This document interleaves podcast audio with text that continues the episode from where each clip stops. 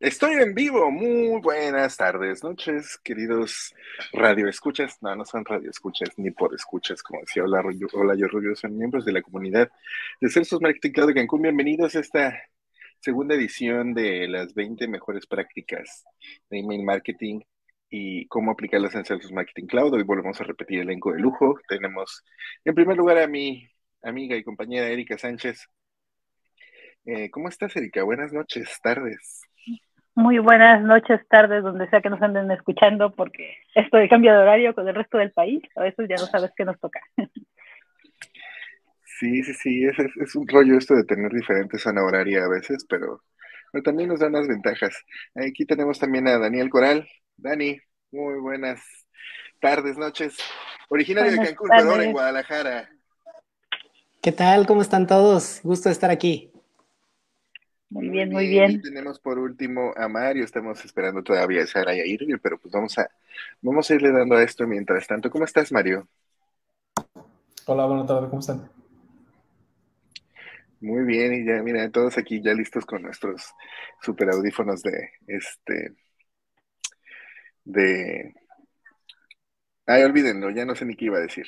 Pero bueno, el, el tema de esta, el tema de esta sesión es eh, tratar sobre las 20 mejores prácticas de email marketing. En la ocasión pasada estuvimos revisando las 10 primeras de esta lista de 20. Eh, y lo que vamos a hacer ahora va a ser revisar las siguientes días. Les voy a pedir que me den un segundo, voy a regresar eh, porque tengo que administrar mis permisos para poder compartir la pantalla.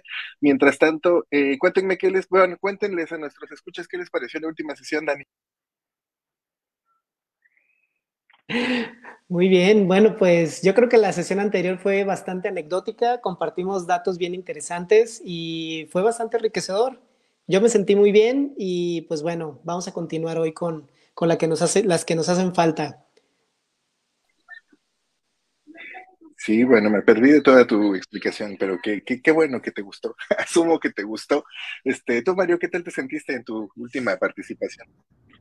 Bien, bien, bien, muy, muy contento de participar con narrando mis experiencias. Sí, sí, esto se vuelve así como que este se acaba volviendo una, eh, una catarsis también para nosotros. Entonces, bueno, si les parece bien, vamos a empezar con los primeros temas. Eh, el tema número 11, segmenta tus listas, una cosa sumamente importante.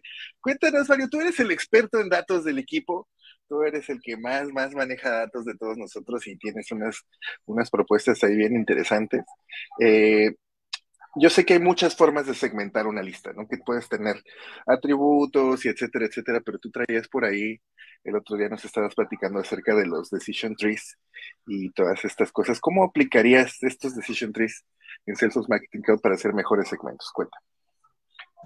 Pues va a depender mucho de la industria, pero principalmente es eh, por tipo de cliente, tipo de producto, el interés que han mostrado, preferencia de canal incluso. Y, por ejemplo, muchas veces también tiene que eh, ver la parte de la frecuencia con la cual nos estamos comunicando con el suscriptor, ver si es necesario meterlo a todas las, eh, todas las campañas, todas las comunicaciones, o por temporalidad habrá momentos en que simplemente por el tipo de, de comunicación que vamos a enviar no es necesario integrarlo muchas veces se comete el error que mientras más comunicas es mejor o mientras más eh, suscriptores tienes en tus listas o en tus envíos, eh, en automático piensas que es algo bueno para la, métrica y no, al contrario. Muchas veces tenemos eh, o se tienen llenas las listas de suscriptores que no participan y que solamente estás anclando la métrica, por así decirlo. Claro que sí. Nosotros teníamos en, Royal Resort Erika, un ejemplo muy, muy clásico de esto, ¿no? O sea, nosotros vendíamos a través de, bueno, Royal Resort tenía dos grandes productos principales que eran eh, las membresías y las, eh, las estancias vacacionales, ¿no? Las estancias más tipo hoteleras. Entonces, eh, ¿qué me puedes contar acerca de estas, de estas dos diferentes audiencias? O sea, ¿cómo comunicarías una cosa a la otra? ¿Cuál, cuál crees tú que sea el punto fundamental para establecer la, la diferencia entre una audiencia de, a la que ya le vendiste una membresía y una audiencia a la que solo tienes por cortas estancias hoteleras? Pues hay, hay diferentes tipos de comunicaciones que se manda dependiendo si hay una, tiene una membresía de por medio o no. Eh, también algo que, que creo que debe ser importante a la hora de segmentar, no solo al tener este tipo de, de, ramos, sino en general a veces también es eh, pensar también un poco en la segmentación, no sé, por género o algo por el estilo, que también puede llegar a ser un poco más, eh, aunque tengamos una segmentación primera, podría ser como una segunda segmentación de ese segmento. ir aplicando, por ejemplo, si tenemos algo para el spa que sabemos que solamente es para mujeres, pues ya no le mandan la segmentación, la, misma promoción del spa a, a, todas las mujeres, digo a todos los socios y no solamente principalmente a las mujeres, ¿no? Porque pues es algo para, para chicas y que normalmente son las que más lo compran, ¿no? Entonces ya, ya tienes como que más especificado esa parte de, de tu lista, pues debería ser un poco más práctico y como dicen, no estaríamos eh, mandando cada rato una promoción que a lo mejor podría ser más especificada y pues llega mejor al segmento. Claro, sí, tienes razón. Fíjate que, que una cosa importante ahí es eh, el género, ¿no? O sea, yo, yo decía que de, entrada deberíamos de hacer una diferenciación. Por ejemplo, si estamos mandando una promoción del 14 de febrero, no mandar así de dile a tú, ¿no? Sino que este, algo por el estilo, ¿no? Se te poder tener una diferenciación ahí, como dices, de género. Y también hay otra cosa súper importante aquí, Daniel, es tú en tu, en tu área de, de experiencia, que son los productos relacionados con, pues con nutrición y salud. Eh, ¿Qué tipo de segmentación utilizabas cuando, cuando estabas en esos, en esos menesteres y cómo lo aplicabas en Marketing Cloud?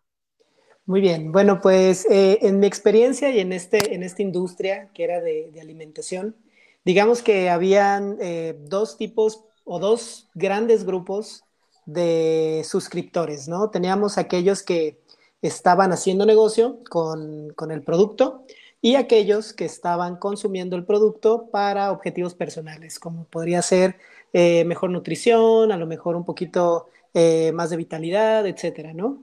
Entonces, con base en eso, ya teníamos campañas distintas y ya teníamos grupos distintos y, aquí entraba también el punto de vista mercadológico, ¿no? Que aunque tienes dos grandes familias, esas dos familias están en puntos eh, distintos en su ciclo de vida de cliente, ¿no? Y, eso es bien importante porque ya con base en eso puedes dividir tus campañas y puedes también enviar comunicaciones muy precisas de acuerdo en el momento en el que, en el que están, ¿no? En su ciclo de vida como cliente. Y por otro lado, lo que tú mencionaste, Cristóbal, la temporalidad es algo bien importante y también tenemos que entender dónde está nuestro cliente en su ciclo de vida de compra o en su buy cycle. Eh, de esa manera, tú puedes, digamos, hacer una comunicación asertiva durante fechas importantes, pero no vendiéndole algo que a lo mejor ya adquirió tiempo atrás, ¿no? O poquito tiempo atrás. Realmente podemos ser bien estratégicos cuando segmentamos nuestras listas. Claro, y todas estas cosas vienen del origen de la pureza del dato, que ya hablamos de la, de la calidad del dato, perdón, que ya hablamos la vez pasada, ¿no? Si tu dato es una basura, pues entonces tus listas y tu segmentación, por ende, van a ser eh, algo similar, ¿no? A mí, fíjate que ya pasando a, la, anécdota, eh, aquí es donde todos preparamos nuestras anécdotas. Hace poco tengo un, tengo un amigo que tiene un negocio alterno que es vende eh, golosinas para mascotas. Entonces estaba haciendo un anuncio en Facebook de golosinas para mascotas. Digo, esto no está directamente relacionado con Marketing Cloud, pero sirve para hacer el ejemplo.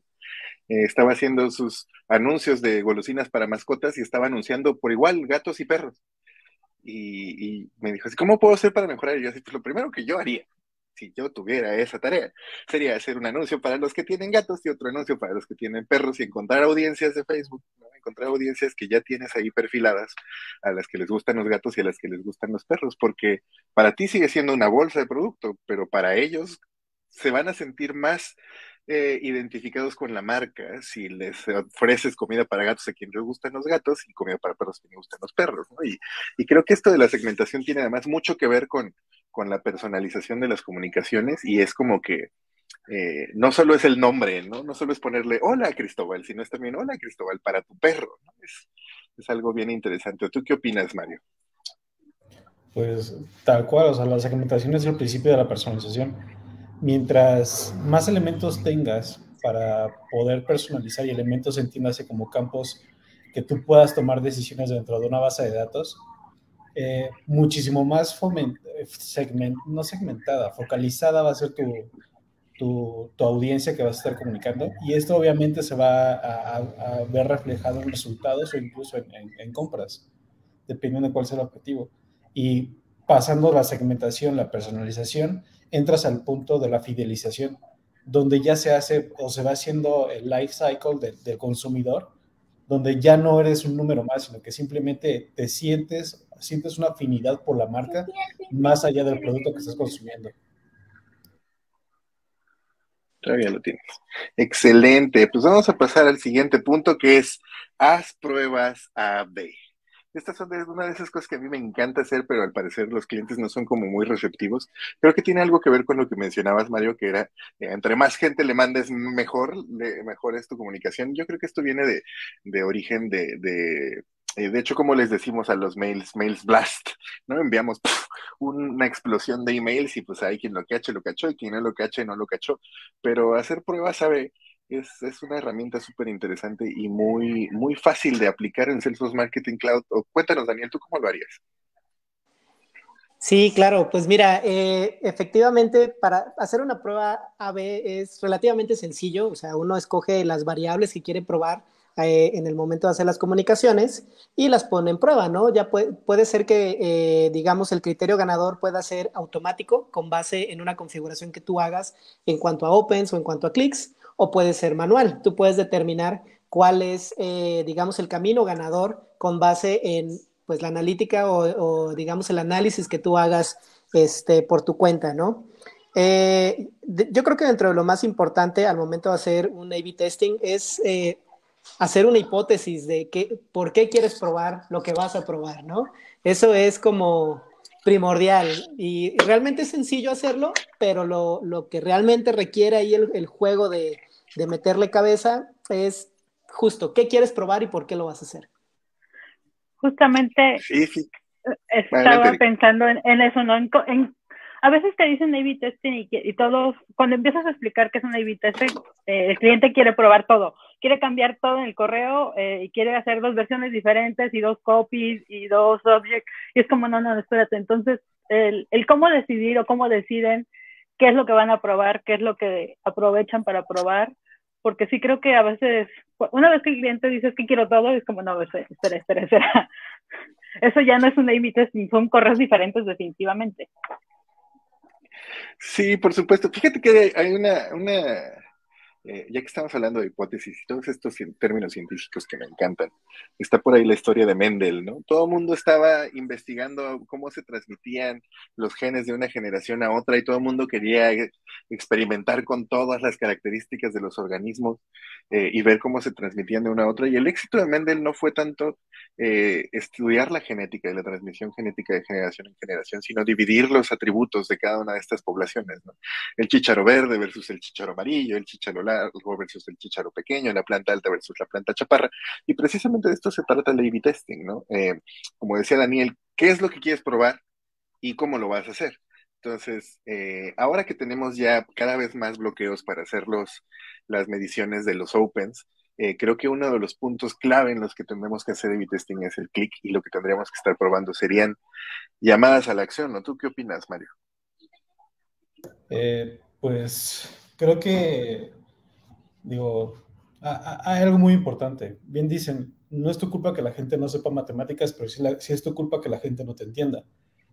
Creo que desde el momento que nosotros llevamos eh, pruebas AB o test AB y lo vendemos así, ahí tenemos una oportunidad muy importante. Si lo vendemos tal vez como test and learn, como voy a probar y después voy a aprender, el, clásico prueba y error, eh, los clientes lo entienden diferente. Ahora, basando o bajando todo esto a Marketing Cloud, pues no olvidemos que tenemos cinco opciones, que es el subject, el intro, el, este, bueno, el preheader, tenemos la parte de clics, la parte de contenido, etcétera, etcétera.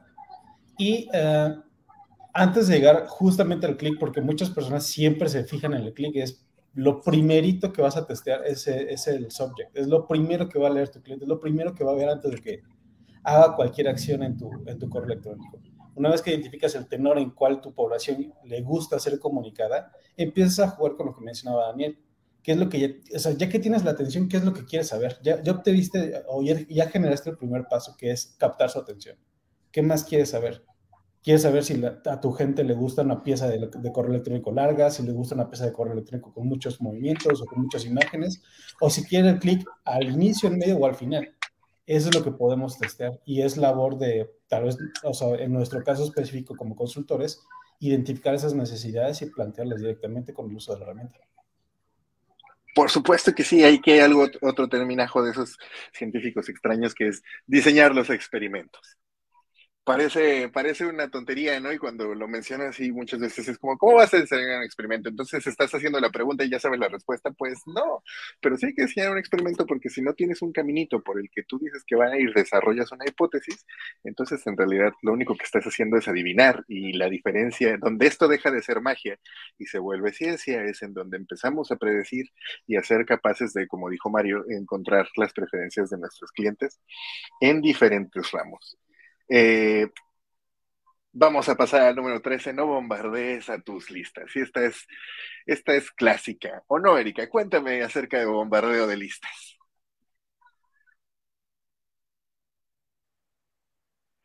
Pues sí, tener como una constancia eh, de no querer mandarle, por ejemplo, acá, acá de tener un ejemplo bien bonito que últimamente me quiero de suscribir, aunque me encanta mucho el servicio que es Uber, Uber Eats que te manda un correo, dos, me mandaron cinco correos en una semana de las promociones de esa semana y de inicio de mes y, fue así de, ok, esperen, esto ya es como, como demasiado, ¿no? O sea, me estás diciendo la misma promoción que me dijiste en el correo de el lunes, me lo estás diciendo hoy y aparte es como una saturación de información que en verdad ya no, ya no quieres abrirlo. O sea, ya, ya deja de ser divertido e interesante porque sabes que es una promoción, pero ya luego ni te interesa la promoción, porque pues a veces también sus objetos son muy genéricos, ¿no? Entonces es como, ah, sí es una promoción, pero ya, ya no quiero, ya no me interesa. Es algo muy importante lo que acabas de mencionar, Erika, la saturación. Y creo que en Marketing Cloud además tenemos herramientas. No, no creo, estoy seguro que en Marketing Cloud tenemos herramientas específicas para medir la saturación de nuestras audiencias. Eh, como Einstein, ¿no? Los reportes de Einstein, esos grandes desconocidos. Deberíamos de hacer una sesión de, de los reportes de Einstein porque hay mucha gente que tiene Einstein, lo tiene contratado, lo tiene instalado, eh, pero nunca lo ve quiero aprovechar una pequeña pausa para saludar a Gerardo y a Pedro que nos están viendo desde Guadalajara. Eh, pero tú has usado los reportes de Einstein, Dani. Cuéntame qué, qué, qué, con esto de bombardear las listas y la saturación de los clientes y Einstein, ¿qué, qué tan amigos son? Bueno, pues eh, mi experiencia con Einstein realmente ha estado un poquito más enfocada con el Send Time Optimization, esta funcionalidad de Journey Builder que nos permite eh, poder realizar un envío dentro de un rango de tiempo en el cual es más probable que el usuario eh, pues lo vaya, vaya, a interactuar con él, ¿no?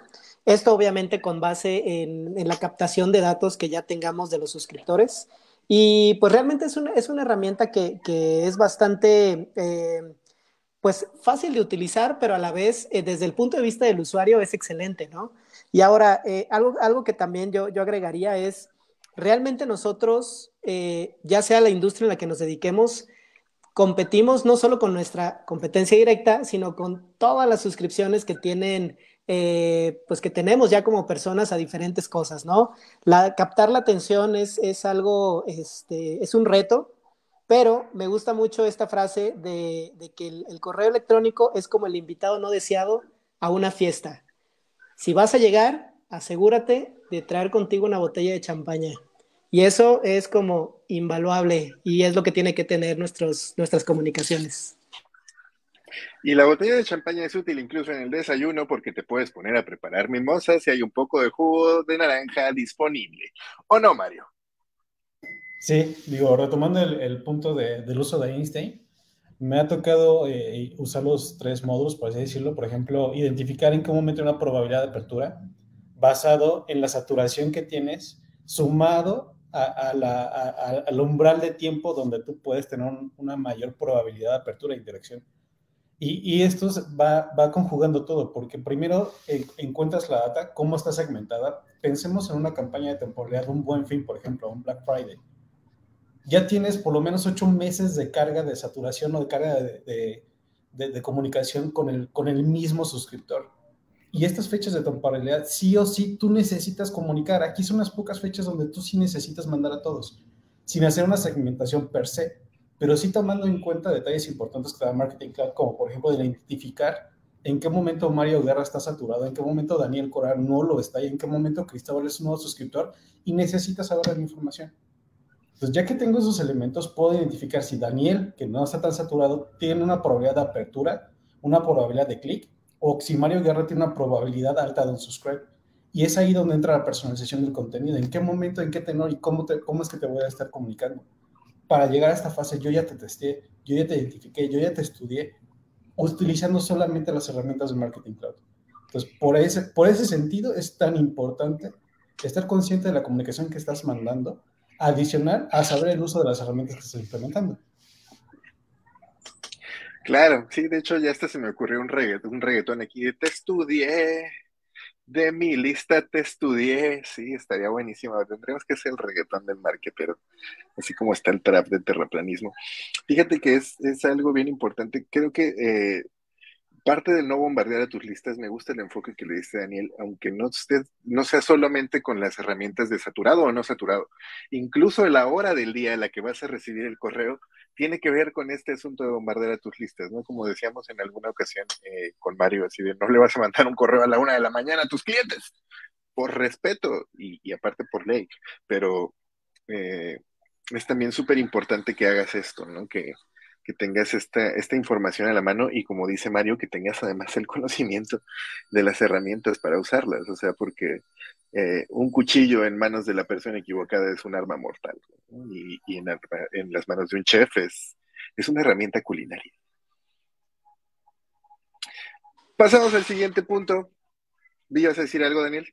Ah, bueno, nada más quería agregar un, dato interesante que, me pareció, bueno, al momento que estaba leyendo sobre este tema de no bombardear a tus listas, eh, encontré, eh, digamos, como una alternativa que me pareció interesante en donde puedes enviar un correo en donde estás invitando al usuario a que él vaya a tu subscription center y ahí decidas la frecuencia con la que quieres recibir correos electrónicos. Eso me parece grandioso, ¿no? Porque justo estás llevando ese nivel de personalización a pues a que el cliente interactúe y que él decida, ¿no?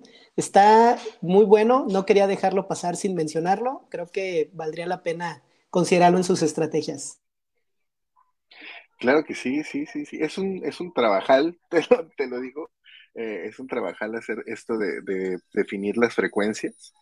Eh, hay, muchas, hay muchas cosas que hacer, pero los resultados al final te puedo garantizar que van a valer la pena. Adelante, Mario que, algo como, tocando la anécdota, algo bien curioso, por ejemplo, me tocó con un cliente farmacéutico que nosotros asegurábamos que las audiencias no estaban acostumbradas a recibir comunicación diaria, pero les mandabas un correo diario y la audiencia respondía bien, participaba, abría, iba al link, iba al sitio y decías, e, este es el escenario ideal que, que cualquier cliente quisiera tener porque le mandas mandar cinco correos diarios al mismo cliente y el mismo cliente te los va a abrir Obviamente era una audiencia muy, muy específica, pero no, no era una audiencia pequeña y era, era un comportamiento muy atípico con el resto de las industrias que me ha tocado trabajar y también con el resto de las marcas. O sea, es muy curioso.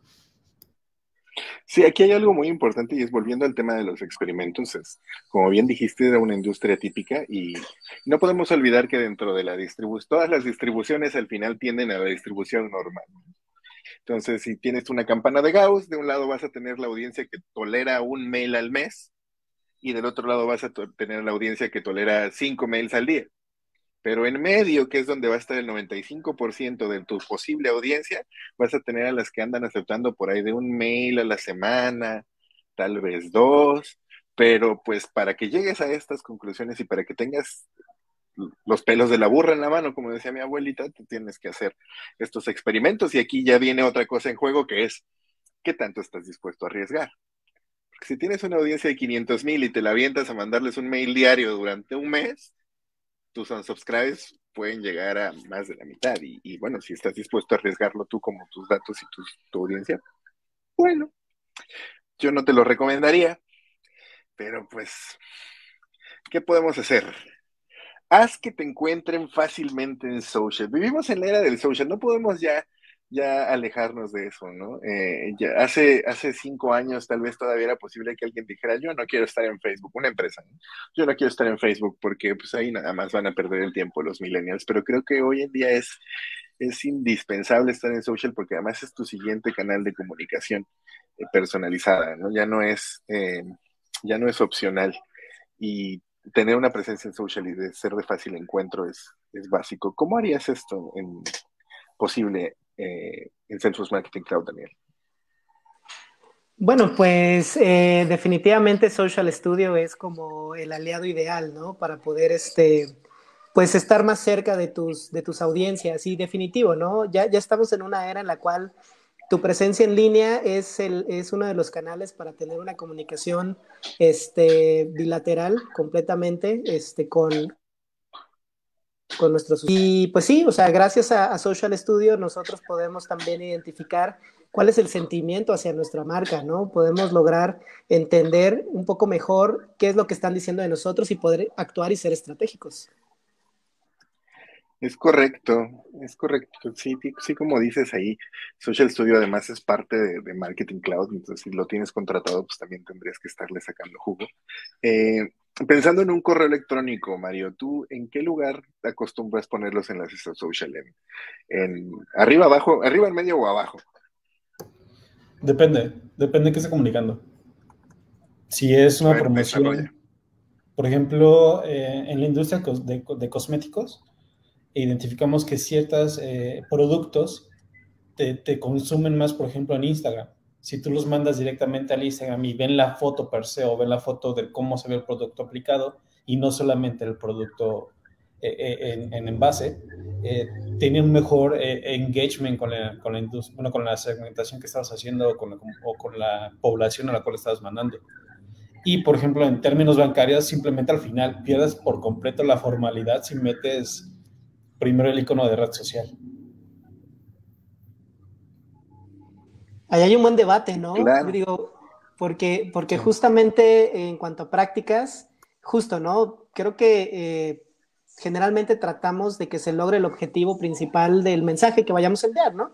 Entonces, bueno, eso es lo primero que debe captar nuestra atención. Y en algunas ocasiones, como, no, no precisamente como parte del footer, pero ya al final del correo electrónico, es donde viene como en estos iconos de redes sociales, como un recordatorio nada más, ¿no? Síguenos en redes sociales. Eh, aunque también, por ejemplo, una buena oportunidad para poder hacer que nuestros suscriptores interactúen con nuestras redes sociales es que el mismo contenido tenga ese objetivo, ¿no? Que sea el objetivo de decir, oye, sé parte de nuestra comunidad, ¿no? Claro, aquí hay algo importante, es por ejemplo, si nosotros enviáramos un mail de comunidad de Cancún, eh, después de este evento, probablemente a mí me interesaría incluir el enlace al video grabado por si estás suscrito a nuestra comunidad, eres parte de nuestra comunidad, pero no pudiste asistir al evento en vivo, te envío directamente al, al video de Facebook y no te hago buscar mi página en Facebook y el video en Facebook. O sea, la, la máxima aquí que aplica es si le vas a ofrecer a alguien una aguja, no le des un pajar, ¿no? Dale, dale la aguja, güey. esas cosas que suceden. En fin, eh, analiza tus resultados ya hemos hablado un montón de diseñar experimentos y de cómo hacer pruebas A-B testing y de etcétera, pero también aquí se involucra lo que decía Mario de prueba y aprende. Esto es como el museo, el papalote museo del niño, toca, juega y aprende. Eh, nada más que aquí se envía mails y aprende las pruebas. Eh, ¿Cuáles son las herramientas de análisis que tenemos en Salesforce Marketing Cloud para los envíos de correo electrónico específicamente, Mario? Pues en primera instancia, y creo que ya la actualización está haciéndola gratuita casi para todos, sería Datorama. Datorama es muy completa. Si no tienen Datorama todavía, pues pueden descargar por completo el reporte desde Analytics Builder y ahí viene una, el resultado en una tablita, o viene un pequeño dashboard, o viene tal cual la base en CSV o Excel. Ya si tienen eh, necesitan algo más visual de forma inmediata, literalmente váyanse directamente al resultado de Journey Builder en el Journey, que es lo que quieren ver. Ahí descargan el dashboard o ven el dashboard y tal cual vienen los resultados. Esa sería la forma más sencilla de poder este, ver los datos. Analizarlos es totalmente diferente. Por ejemplo, un error muy común que yo, que yo he visto en, en, en casi todos lados es que ponen a la par un envío de 100 personas, por ejemplo, contra un envío de 1000. Y dicen, es que ¿por qué no envío? En este envío tengo un 30% de open rate y en este tengo un envío, un, open rate del 10%. Pues obviamente en proporción te habrían 30 personas en el de 100 y en, este, y en este que son las mismas 30 personas, pero son 1000.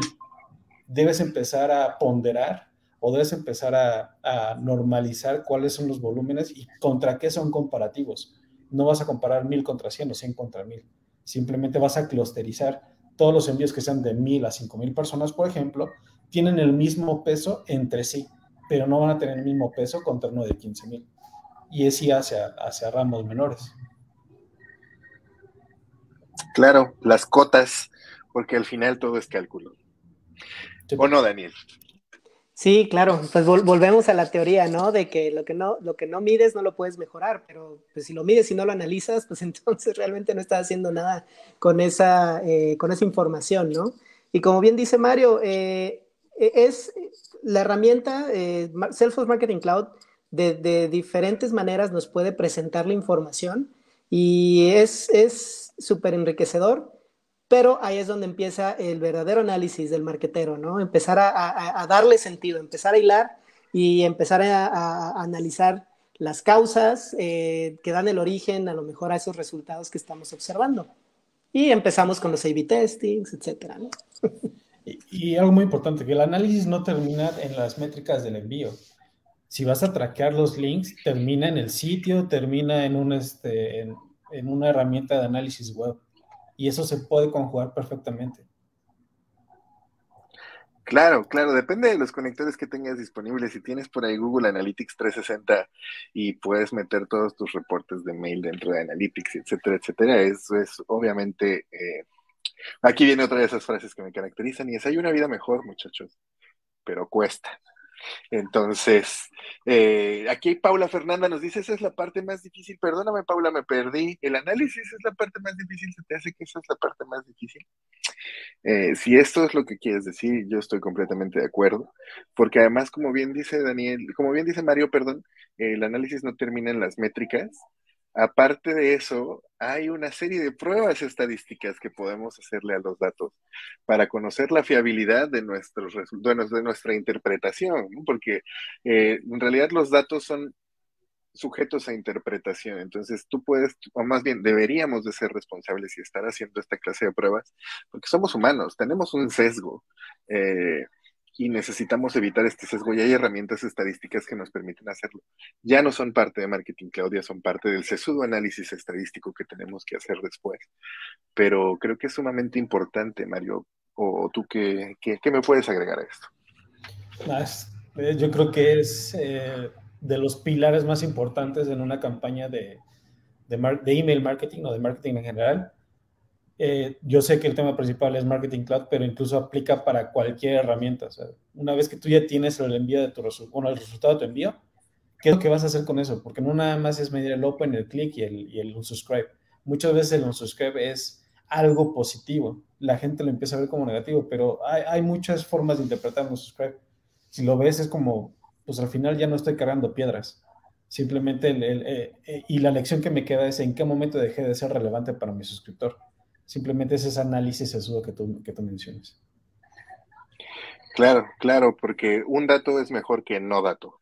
Entonces, incluso el dato del unsubscribe, bien interpretado, puede ser una gran herramienta. Concéntrate en una cosa. Hemos hablado de esto muchas veces, ¿no? Y como el ejemplo que decía Erika hace rato, eh, de quieres probar el subject line y el preheader y el contenido y la imagen y el etcétera, etcétera, etcétera. Pero esto es obviamente en términos generales, como dijimos hace rato en la, en la campana de Gauss, la distribución normal. Eh, vemos esa tendencia del público a responder mejor a mails que te piden o que te dirigen a hacer una sola cosa. Eh, ¿Estás de acuerdo, Daniel? Sí, totalmente. Eh, realmente el, tiempo de atención en el cual captamos a nuestros usuarios, se dicen muchas cosas, ¿no? Hay quienes dicen que son siete segundos, que hacemos un escaneo muy rápido y que no leemos, eh, pero justo, ¿no? Mientras más sencillo sea para el usuario entender y, y, tú tengas claro qué es lo que quieres que ese usuario haga con tu comunicación, eh, es más fácil lograr esos objetivos, ¿no? Si tenemos un correo kilométrico, pues pues va a ser un poco más difícil lograr esos objetivos. Claro, ¿no? Acabas de decir una palabra clave y es objetivo. A mí me parece que todas las comunicaciones de email marketing, dentro de todo el ciclo de vida, cualquiera que sea debería tener un objetivo. Un objetivo por correo electrónico, un objetivo global además por Journey y un objetivo global por instancia. ¿O qué opinas, Mario, de mi, de mi división de objetivos? Sí, no, está, está totalmente bien y también sumaría un objetivo por campaña. Porque muchas veces quieren subir el open y subir el click y es como que espérate tantito, o sea, vamos a analizar el comportamiento de, tu, de una de tu, de tu audiencia, de tu producto y ver qué es lo que tiene prioridad. Si queremos que concentrarnos en el click, ok, entonces primero debemos ganarnos el open. Sí, tu fin es el click, pero no puedes llegar del punto A al punto C sin pasar por B. Es totalmente eh, natural que la, muchas veces la, el mismo día a día o el, vivir de la campaña o de la industria te haga pensar o te haga obviar ciertos pasos. Y es tu labor como experto, tu labor como consultor, tu labor como matemático, decirles que hay pasos previos a llegar a la meta. Sí, acabas de decir una de las palabras de, que, que seguramente nos causan pesadillas al 95% de nuestra audiencia, que es matemático, Mario. Este, pero, miren, yo soy un, puedo hacer muchas cosas, pero dentro de todo soy un nerd y me encantan las matemáticas y creo que es muy importante eh, tener acceso a todas estas herramientas eh, matemáticas de, medición y de comprobación de nuestras tesis, porque nuevamente somos humanos, estamos sesgados. Obviamente voy a querer que mi hipótesis sea cierta e incluso con un voto más que, tenga mi hipótesis, voy a decir, ah, está, tenía razón, pero no es necesariamente así, no es que eso sea exactamente correcto y hay que hacer más pruebas al respecto. Eh, ¿Tienen alguna anécdota chistosa que nos quieras compartir aquí, Dani? Bueno, eh, sí, sí, sí, claro. Yo, yo, bueno, trabajé en muchas ocasiones con, este, con campañas de Welcome Journey y pues bueno, hacías como una serie de emails que era como el onboarding para la compañía, ¿no? Y de repente, eh, pues bueno, digamos que los stakeholders decían, oye, ¿sabes qué? Pues es que este, tenemos que meter o queremos meter en el Welcome Journey para los nuevos eh, suscriptores esta promoción, ¿no? Y es ahí donde decías, ay, o sea, por supuesto que se puede, ¿no? Pero quizá no sea, eh, digamos, no es parte del objetivo primordial de un onboarding. Em, y, bueno, obviamente eso afecta muchísimo en cuanto al desempeño de la campaña, porque ¿qué pasa cuando esa promoción termina, no? Manipulas y tienes que hacer otros eh, ajustes ahí. No es la mejor práctica, pero sí, esa es mi anécdota en cuanto a cuando no tienes claro los objetivos y no te concentras en una sola cosa. Sí, sí, sí. Y fíjate que la única salida que tenemos como consultores, me parece, para no decir que no, es hacer la prueba, ¿no? Sí, ok, vamos a probar, porque como dice Mario, en algún momento tendrás a la audiencia que sí te acepta los cinco mails al día, y tú diciendo que no, que no, que no, porque no, pues entonces tal vez sí funcione. ¿eh? Vamos a pasar al siguiente punto, que es revisa tu redacción.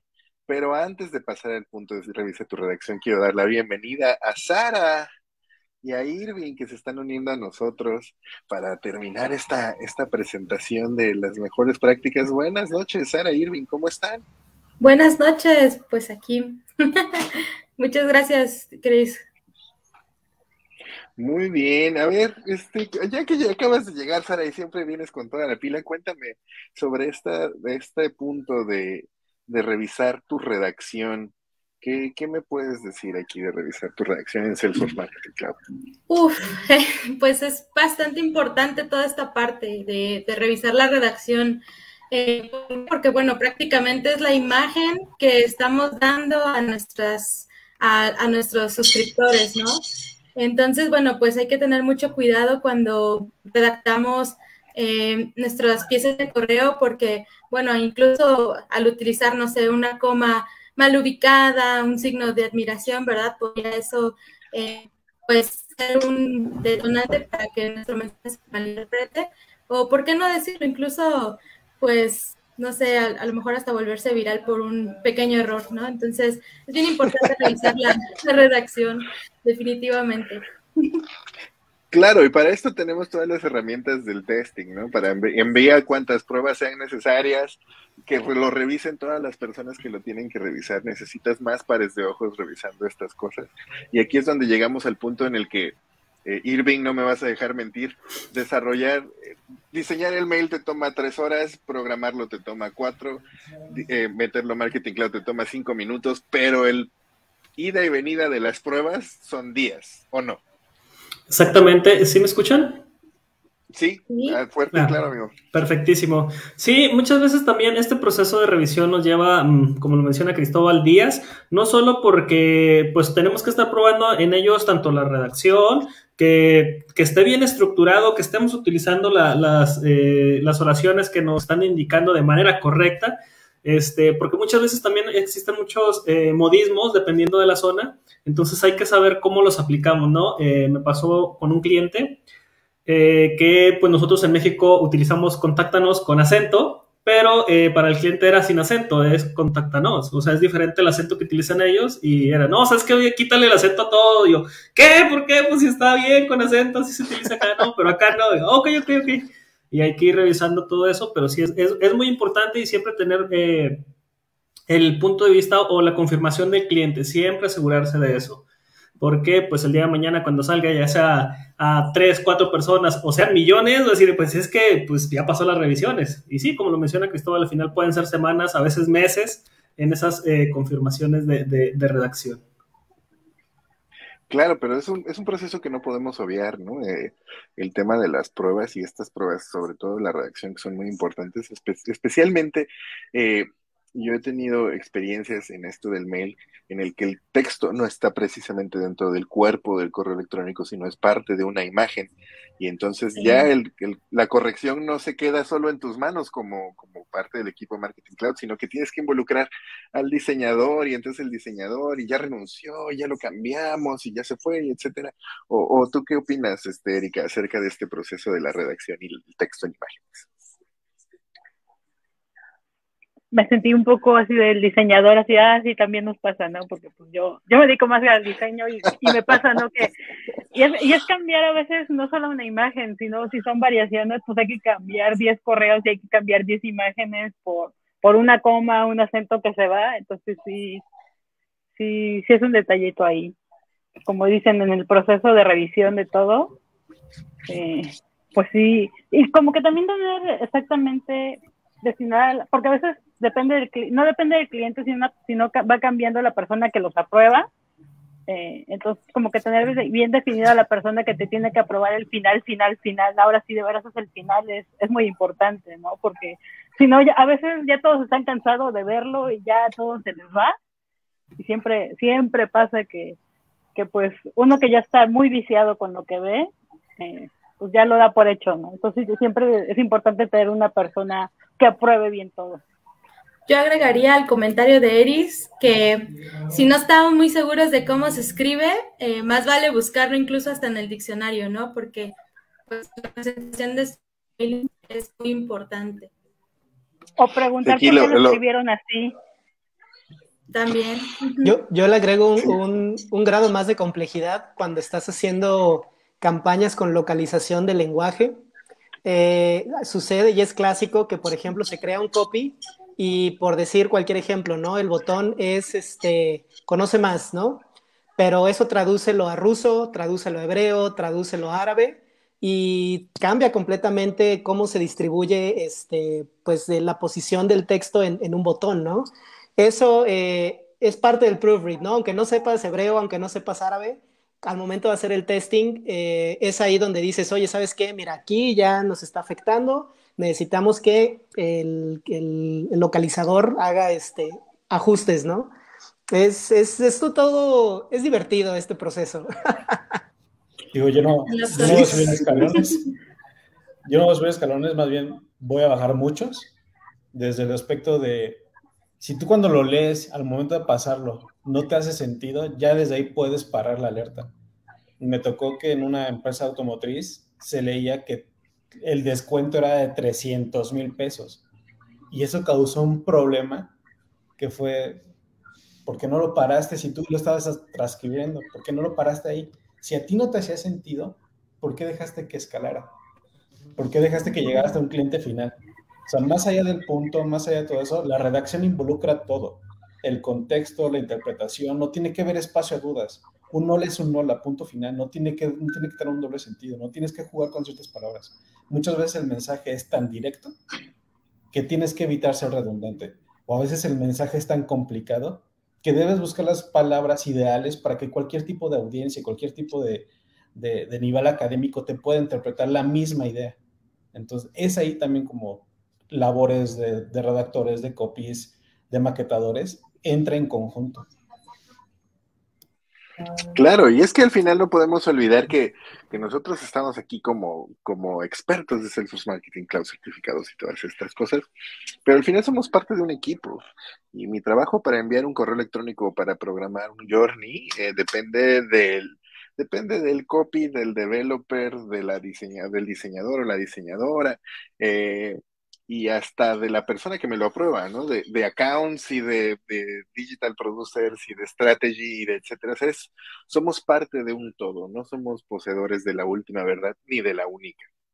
Entonces, eh, quiero aprovechar esta pausa para saludar a Diana, a Paula, a Gerardo y a Pedro que nos están viendo. Muchas gracias. Háganse presentes en los comentarios, muchachos. Les prometo que, que los vamos a mencionar y les vamos a mandar un, un cordial saludo hasta donde quiera que se encuentren.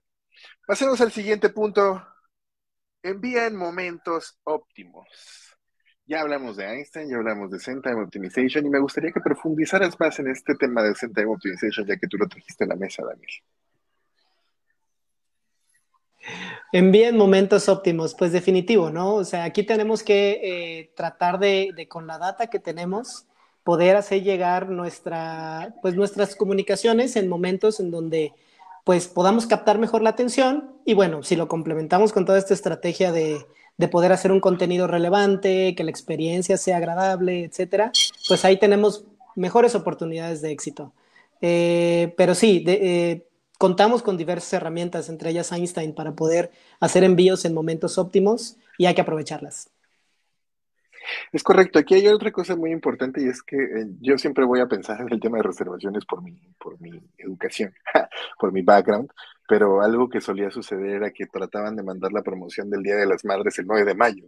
Y decía, no, el 9 de mayo ya la gente que, va a celebrar con su mamá en el restaurante ya tiene la reservación hecha, ya sabe dónde va a ir, o al menos la mayor parte de la gente. Igual con las posadas, ¿no? O sea, tienes que encontrar la ventana de tiempo en la que esas personas están haciendo esas reservaciones y entonces ofrecerles la promoción. ¿no? ¿Tú qué opinas, Sirven? Totalmente de acuerdo, a menos que sean de las personas que dejan todo hasta el último como yo, que andamos el mero día buscando reservación. no, no, te creas. Este, sí es una, una costumbre común de algunas personas, pero eh, en la mayoría las personas están haciendo dos meses antes la reservación para tener listo ya ese lugar donde van a ir, no estresarse tanto. Sabemos que esos días son importantes y que mucha gente se está moviendo, entonces de preferencia eh, buscamos el evitar todo eso y tener ya listos todo y pues muchas veces si hacemos esto con anticipación, logramos obtener algún descuento, logramos obtener alguna promoción que tienen. Eh, a lo mejor tan no lo sacan al mercado, pero si nosotros nos acercamos, están ya eh, pensando en eso y muchas veces la misma clientela te, como te da la pauta para estar lanzando esas promociones. Como lo mencionabas, ya un día antes es demasiado tarde tal vez. Eh, no vas a alcanzar, tal vez sí captes algunos suscriptores, sin embargo, si lo haces con anticipación y lo planeas, estás haciendo esta nutrición de leads, vas a lograr tener más captación con todo esto. Claro, claro. Y aquí algo que se me estaba ocurriendo eh, de ya así de bote pronto como para propuesta para, para una campañita. Es decir, eh, si ya, ya sabemos desde, desde el año anterior, básicamente ya sabemos cuándo va a ser el buen fin, por ejemplo, aquí en México, ¿no? O el Black Friday.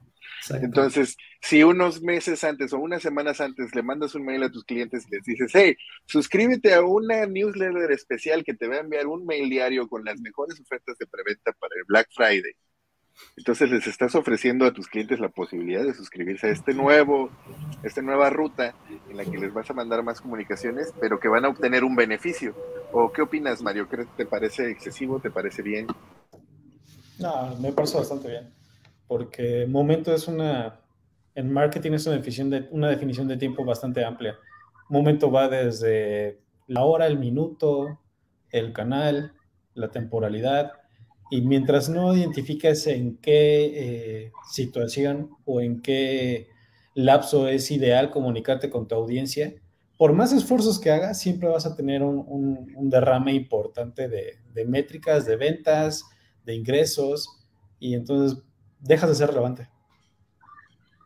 Por supuesto, ¿no? O sea, si vas a mandar una promoción del Super Bowl, por favor, mándala el domingo del Super Bowl o antes, no la mandes el lunes después del Super Bowl. Saludos a, a, quien nos contó esa anécdota de historias de terror de Marketing Cloud, por ahí para que lo revisen en nuestra comunidad en los videos pasados. Eh, ¿Tú, Sara, algo que quisieras agregar a enviar en momentos óptimos? Pues yo agregaría, adicional a lo que mencionaban de Einstein, eh, bueno, pues sabemos que tal vez tenemos ahora personas que no tienen Einstein en su plataforma o tal vez no están utilizando en este momento. Sin embargo, bueno, pues una buena opción eh, en estos casos es que pues regresemos un paso atrás. ¿En qué sentido? Bueno, pues podemos regresar a las famosas pruebas de A-B testing, ¿no? En Marketing Cloud eh, podemos realizar pruebas de A-B testing desde para asuntos, subjects, contenido, pero también podemos hacer pruebas que nos permitan conocer cuáles son los momentos óptimos para realizar un envío de correo electrónico. Entonces, eh, como bien decía Mario, ¿no? Eh, la hora y el día como tal eh, va a repercutir de una manera muy sensible cuando nosotros hagamos una comunicación. Entonces, ¿en dónde repercute o dónde se ve reflejado esto? Pues obviamente en las aperturas y en los clics que obtenemos. Entonces, si somos un poco más este, previsivos en ese sentido, ¿verdad? Como decía Cristóbal, podemos preparar anticipadamente una campaña que nos permita evaluar cómo sería el éxito entre un contenido u otro y de esta manera, bueno, pues también evaluar incluso este, los momentos óptimos de apertura y de esa forma, bueno, pues tener un monitoreo constante para que cuando llegue esa fecha ideal, pues tú ya tengas una probabilidad más alta de poder llegar a esas personas. Es correcto, ya se nos está acabando el tiempo, el tiempo vuela cuando te estás divirtiendo, así que me voy a tomar la libertad de pasarnos al número 19, que esta fue una de las que nos propuso Erika Sánchez. No te olvides el texto alternativo. Cuéntame, Erika, ¿a qué te refieres con no olvidarse del texto alternativo? ¿Por qué es importante y cómo lo hacemos en Marketing Cloud? Pues aquí vamos a hablar de todas, todas, todas, todas las imágenes que, que pueden ser muy bonitas y muy llamativas y creemos que porque son imágenes ya con eso logramos que, el cliente las vea. Pero pues no, no, los lectores de correo a veces no las despliegan, el cliente a veces no tiene datos suficientes para desplegar todas las imágenes. Entonces es importante tener eh, un AL para reemplazar lo que están viendo en la imagen y no justamente volver a repetir la, el 50%. Si tienes 50% en todo tu correo, pues mejor pon y describe un poco más la imagen para también eh, los lectores de correo o las personas que no pueden justamente verlo, si no están leyendo todo, están con un lector, pues puedan saber de qué va la imagen y está mejor la descripción. Uh, solo poner 50% de descuento y ya. es, hacerlo un poco más obligable con las personas, eh, porque pues también estamos ya en la época y creo que es importante la inclusión de todos, o sea, estamos muy acostumbrados a lo que uno puede, ¿no? Y si yo puedo leerlo y si yo lo puedo ver bien y todo, pues ya creemos casi todo el mundo, ¿no? Pero pues ya hay que ser un poco más sensibles con todas las personas. Eh, por ejemplo, muchos de ustedes tienen lentes y a lo mejor no están viendo o le van a leer bien la imagen, entonces es importante tener esos, pequeños detalles de concientización, ¿no? Hacia, hacia el público en general. Claro, aparte que hay una cosa sumamente importante, me parece, y además de esto, el texto alternativo te da una opción para tener algo que traducir en caso de que no sea tu idioma el que esté en el que estás recibiendo el correo electrónico. Si bien ahora los teléfonos ya pueden traducir desde la imagen y eso se los agradezco mucho, pero eh, si no fuera así, tenemos ahí una, una herramienta más para traducir y entender el mensaje. Daniel, ¿te gustaría profundizar en esto un poco más? Bueno, eh, pues definitivo, ¿no? Creo que concuerdo con el tema de la, de la inclusión. Realmente eh, tomar en cuenta este, este detalle, pues es, un, es, digamos, una palomita más en la parte de la personalización, ¿no? Porque estás pensando justo en esa, en esa audiencia que, que va a valorar ese esfuerzo adicional, ¿no? Em, creo que, que, es un detalle eh, importante. Claro que sí. Eh, ¿Alguno de ustedes tiene alguna, otra cosa que quisiera agregar? Yo. Adelante, ah, Sara. Adelante, adelante, Mario, vas. No, por favor. Gracias, Mario. Pues sí, como bien dice Eris, ¿no? Eh, el, Altex es algo bien importante porque, bueno, Eh, yo siempre tengo una analogía para esto. Eh, imaginemos que los servidores de correo son eh, personas que tienen discapacidad visual. Entonces, si tú les das una hoja, ¿verdad? Pues ellos no saben qué hay dentro de esa hoja. En cambio, si tú les pones, digamos, el código braille, ¿verdad? En este caso, bueno, para los servidores de correo, por supuesto, serían los alt text, ellos podrían identificar en qué parte de tu pieza de correo estás incluyendo imágenes y cuáles otras son este, bloques a lo mejor de texto o botones. Y de esa manera, bueno, pues los servidores de correos o los ISPs pueden leer o tener una lectura mucho más amplia de cuál es el contenido que estás enviando en tu pieza. Entonces, eh, recapitulando y volviendo al tema, a la idea de, Eris, eh, esa es la importancia por la cual es, es este, relevante poner este, estos alt text Adelante, Mario, tu participación, por favor. Sí, yo creo que no, no, es necesario obviar que el desempeño de todos los servidores va a ser el mismo. Simplemente el de Outlook te va a limitar en excesivo la, la parte de la descarga de imágenes, y más si es un Outlook empresarial. En automático no te va a descargar las, las, imágenes. Y, si, y, siguiendo las reglas del, del buen testeo es, debes tener forzosamente un escenario donde no se te desplieguen las imágenes, donde el contenido que tú estás desarrollando no es el óptimo y necesitas de todos modos comunicar el mensaje. Entonces ahí estaríamos viendo que el desempeño de todas las, eh, eh, las bandejas de entrada va a ser el mismo y que el desempeño de todos los servidores es exactamente igual. Y digamos, siendo un poco más estrictos, es, todas las personas que se, que se van a suscribir a nuestras comunicaciones tienen los medios o tienen eh, las herramientas necesarias para ver aquella información que le estamos viendo que les estamos enviando. Que no se desarrolle de forma óptima sale de nuestro control, pero sí lo podemos controlar en qué momento de esos, de esos puntos de crisis nosotros podemos mitigar un poco el impacto. Estoy completamente de acuerdo y con los últimos tres minutos vamos a pasar al último punto de esta noche que dice, haz que tus call to actions y tus botones sean claros. Cuéntame, Irving, ¿qué, qué opinas de este punto y cómo lo aplicas en Marketing Cloud? Me ha tocado crear eh, o organizar correos electrónicos, los cuales muchas veces tienen demasiado contenido. Entonces, por, por ser correos electrónicos, los cuales tienen contenido de imágenes, de letras, de más de 3, 5, 10 call to action, muchas veces pierden la importancia realmente lo que queremos o para lo que queremos esa comunicación, ¿no?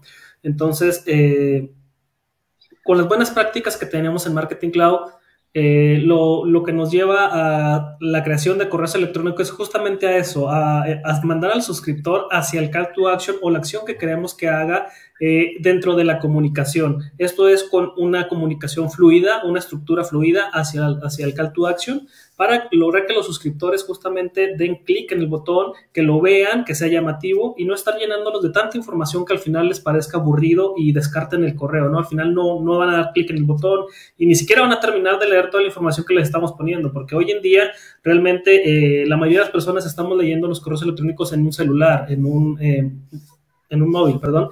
Y pues estar leyendo demasiado texto muchas veces eh, ya no es tan atractivo y lo que hacemos es, ah, sí, es de ventas y lo quitamos o nos salimos y ya no dimos para nada clic en el botón. Entonces hay que ser eh, claros, concisos, eh, un poco a lo mejor tal vez sencillos, pero siempre con, con la estructura de, de, llevarlos hacia, a ese call to action que nosotros queremos que los suscriptores realicen, ¿no? Para poder lograr ese objetivo.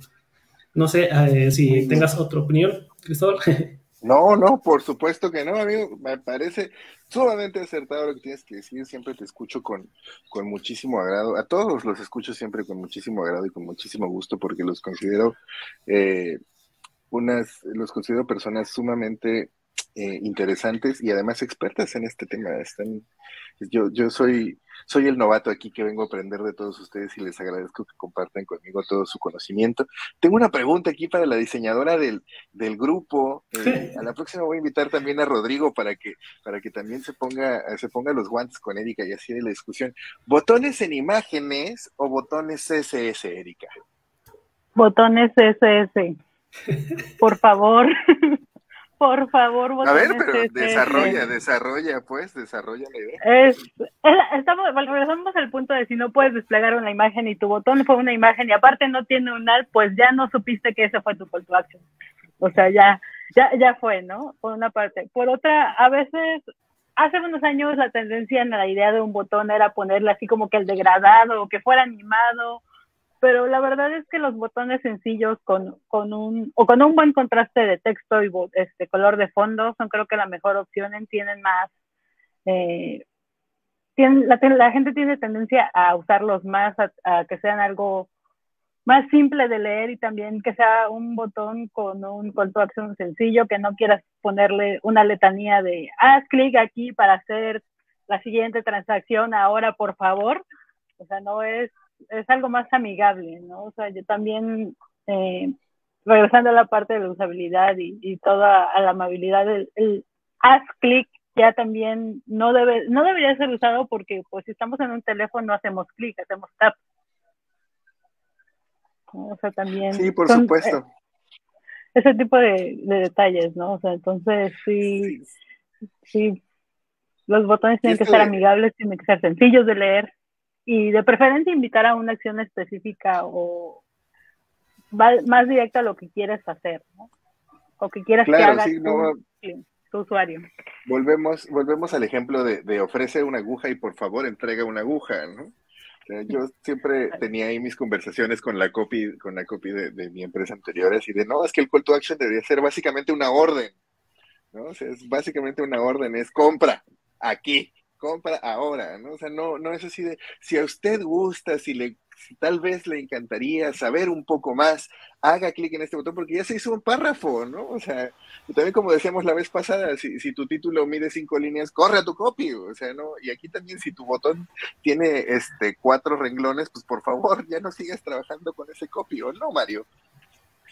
Sí, yo creo que ah, en resumidas cuentas, ve el call to action como la puerta que se abre o que se cierra y que tú mismo estás fomentando si ya lograste el open, si ya lograste que la gente te lea, si ya lograste que la gente te tome, te tome atención, lo último que te falta es que seas contundente en la acción que tú quieres hacer o en la acción que tú quieres invitar. Es lo único, es lo último, lo único y lo más importante. Ya hiciste todo lo demás. Ya nada más es como que, ¡pah! empújalo. No tienes que poner una tenía, no tienes que estar formal. Tal cual es, aquí está lo que quieres, güey. Ya, dale clic o dale tap. Sí, sí, sí, haciendo la analogía a la cita, ya le invitaste a salir, ya te aceptó la salida, ya cenó contigo, ya te dejó que la llevaras a su casa. El call to action es el beso, ¿o no, Sara? Definitivamente. Yo creo que, eh, resumiendo un poco lo que comentaba el team, la verdad, súper buenos estos consejos y best practice. Eh, como bien decía, ¿no? Hay que focalizar, eh, por supuesto, el call to action, a quién nos estamos dirigiendo. Y esto, bueno, tiene por supuesto que ver al segmento que estamos eligiendo para eh, enviarle este call to action, ¿verdad? Entonces, en cuanto más segmentamos, más efectividad vamos a tener, este, y por lo tanto mayor atracción, eh, pues va, a tener nuestro call to action, ¿no? Como decías, eh, no sé, a lo mejor le quieres enviar un beso a alguien que ni siquiera sabes que le gustas, pues no vas a tener esa, este, esa aceptación, ¿no? Eh, por supuesto, también parte de, eh, pues hay que elegir una buena ubicación para el call to action, no nada más es como que, ah, pues lo pongo abajo de la imagen porque se ve bonito, o lo pongo en la imagen, encima de la imagen, qué sé yo, ¿no? Hay que elegir una ubicación porque eh, esto va a definir o esto va a ayudar a que los ojos como tal del usuario pues vayan a ese call to action y llamemos su atención, ¿verdad? Incluso en los call to action podemos utilizar números no es algo muy común, pero bueno, eh, si es necesario utilizar a lo mejor un número para poner un precio que a lo mejor estamos rebajando y sobre ese precio queremos poner el enlace, qué sé yo, también es algo que podemos utilizar, pero bueno, en definitiva, como decía Eris, más vale utilizar un, botón en CSS, ¿verdad? Que un botón en formato de imagen. Y por supuesto, bueno, pues eh, lo que decía también Erika, es importante crear un buen diseño que vaya acorde con el contenido. Si tú creas un botón, como decía Iris, ¿no? Que tiene sombrita y es color, eh, no sé, este, muy llamativo y resulta que tu información pues no tiene nada que ver con ese call to action, este, en realidad te estás dando cuenta que no está siendo coherente visualmente con las imágenes, con el contenido, porque pues obviamente, bueno, ahí podrías, este, eh, perder a tu, a tu lead, ¿no? O a tu, a tu cliente, a tu suscriptor interesado. Claro que sí, fíjate que ahorita que mencionaste números, Sara, eh, uno, unos call to action con números pueden ser las llamadas telefónicas, ¿no? Porque muchas veces ponemos el botón de llame ya, pero no te estoy abriendo en un teléfono, así que llame ya a menos que tengas tu iPhone conectado a tu MacBook y entonces le des clic y llame desde el teléfono, no va a funcionar. Entonces deberías de poner llame ya con un número de teléfono, ¿o, qué opinas, Daniel? Sí, claro, y, creo que con, con, eso también agregaría cuando mencionan que los botones tienen que ser claros, vuelvo a un punto que mencionamos la sesión pasada, ¿no? No hagas promesas que no puedas cumplir. Eh, a veces se peca de que el call to action no es, no es claro y quizá un conoce más, al darle clic se convierte en un, ya agregaste el producto al carrito de compra, ¿no? Súper terrible, pero, pero bueno, se complementa, ¿no? Hay que, hay que ser claros y hay que ser honestos con nuestros call to actions. Claro que sí. Pues bueno, muchachos, ya nos pasamos seis minutos, pero la verdad es que me divertí muchísimo con todos ustedes. Una vez más, les agradezco enormemente que se hayan tomado la molestia de unirse en este jueves a las siete de Cancún, seis del resto de la República, bueno, el centro de la República. Eh, y me voy a ir de, me voy a ir del final hacia el principio. Por favor, tus palabras finales, Sara, sobre las recomendaciones de mejores prácticas de email marketing. Claro que sí, pues Primero que nada, agradecerles a todos por haberse conectado. Una disculpa por haber llegado tarde. Ah, pero en efecto, yo espero que estas, estas dos eh, sesiones que hicimos de Best Practice les sirvan de mucho. Pues a lo mejor en algún escenario que puedan estar ahorita similar y que no sepan qué hacer, pues pueden recurrir a estos videos donde seguramente van a encontrar de Irving, Mario, Dani, Eric, Chris, que la verdad son unos cracks para implementar. Entonces, eh, eso básicamente, ¿no? Que todas nuestras recomendaciones, si tienen una diferente o que nos quieran compartir, pues también pueden hacerlo a través del chat o a través de las redes sociales, también nos pueden buscar. Y pues nada, muchísimas gracias a todos. Muchas gracias, Sara Irving. Palabras de cierre. Eh, pues cerramos. no, yo creo que. Adiós, más que, más que más que el tratar de, aplicarlo, siempre sugerir, ¿no? En, todo momento nosotros, si sabemos cómo, cómo se aplica, cómo la industria se mueve todo esto, hay que sugerir siempre las buenas prácticas que ya conocemos, las cuales van a ayudar obviamente al cliente a obtener esos resultados que está buscando. Muchas veces lo desconocen o lo ignoran y nosotros siempre hay sugerir, sugerir, sugerir obviamente no, siempre nos van a escuchar o siempre nos van a decir, ah, sí, aplícalo, no sabes que está súper bien, me parece súper buena idea, pero pues nosotros con, con esas buenas prácticas, como ya las conocemos, como sabemos que el mercado eh, se mueve de esta manera, siempre sugerirlos, siempre sugerirlos. Eh, ya depende mucho del cliente, obviamente, como dicen, cada caso es el caso y cada eh, mente es, un mundo, lo van a estar eligiendo al final lo que ellos gusten y nos van a estar pasando los copies también como ellos gusten, tal vez con mucho texto, con puras imágenes, con botones de imagen, pero pues al final nosotros siempre, siempre mencionar esto, ¿no? Al sugerir las buenas prácticas. Muy bien, Mario, palabras finales. Ah, pues muchas gracias por la invitación y muchas gracias por su participación. Eh, son pequeñas prácticas, pequeñas recomendaciones que las hacemos, pero no por pequeñas no significa que sean importantes. Los tornillos son pequeños y construyen grandes edificios, así son de importantes estas pequeñas prácticas. Muchas gracias, Mario. Dani, por favor. Qué barba, Mario. ¿Cómo puedo continuar después de esas frases matadoras que te avientas? Están buenísimas. Bueno, este, yo, yo lo único que puedo decir es, este, gracias por compartir toda su experiencia, chicos. Eh, definitivo, nadie experimenta en cabeza ajena, así que eh, adelante, ¿no? Sigan algunos consejos, prueben ustedes por su cuenta, vengan con nuevas, eh, pues ahora sí que anécdotas o prácticas o incluso pues rompan ese, ese molde, ¿no? Ese, esas ideas que a lo mejor nosotros tenemos, pues igual en algunas otras industrias pueden ser distintas, así que experimenten. Experimentar, valor de la democracia. Erika, tus palabras de cierre, por favor. Pues agradecer a todos los que nos acompañaron y sobre todo a ustedes chicos, la verdad, a mí me encanta tener estas pláticas con ustedes porque pues no estoy dentro de su equipo, pero aún así estoy en su equipo, es muy, es muy padre poder platicar estos detalles siempre porque pues a veces el, el, el trabajo del día a día pues no me da, ¿no? Pero pero siempre es bueno escuchar, sobre todo ustedes que son unos máster en esto de marketing cloud, hay mucho que aprender, eh, tienen toda la experiencia del mundo y está bien padre que, que sean buenos con los que no tenemos tanta experiencia y nos la compartan. Muchísimas gracias. bueno, yo solo quiero decirles que alguna vez alguien me dijo que aprovechara la universidad porque iba a ser la, la última vez de mi vida que iba a estar rodeado de un grupo de personas que iban a pensar como yo y que iban a tener intereses como yo o similares a los míos y que iban con los que iba a poder compartir todas estas cosas y quiero decirle a quien sea que me lo haya dicho que estaba completamente equivocado porque tengo la fortuna de contar con ustedes cinco en diferentes etapas de mi vida que han llegado y que han enriquecido mi experiencia trabajando en Marketing Cloud y, y como persona además, porque los considero a los, a los cinco, los considero mis amigos eh, y les agradezco mucho todo lo que me enseñan y toda la paciencia que me tienen todos los días y que además se metan conmigo a estas sesiones en Facebook a las 7 de la noche. Eh, pero pues bueno, les agradezco realmente a todos. Vamos a dar por terminada la sesión aquí. Voy a ir a jugar a que soy papá, eh, porque ya me están pidiendo Choco Crispis con leche. Eh, y yo los espero, bueno, nosotros los esperamos la próxima vez. Vamos a tratar de desarrollar ese tema, Paula. el, el, reporte, el dashboard de Einstein, ese gran desconocido, y tantos otros temas que tengo ahí pendientes con Mario, mucho más clavados para la banda a la que le gusta leer a Newton y así. Entonces, métanse que va a estar súper divertido. Muchas gracias. Live long and prosper. Good fights. Good nights. Hasta luego. Descansa. Vámonos. Bye. Bye. Cuídense.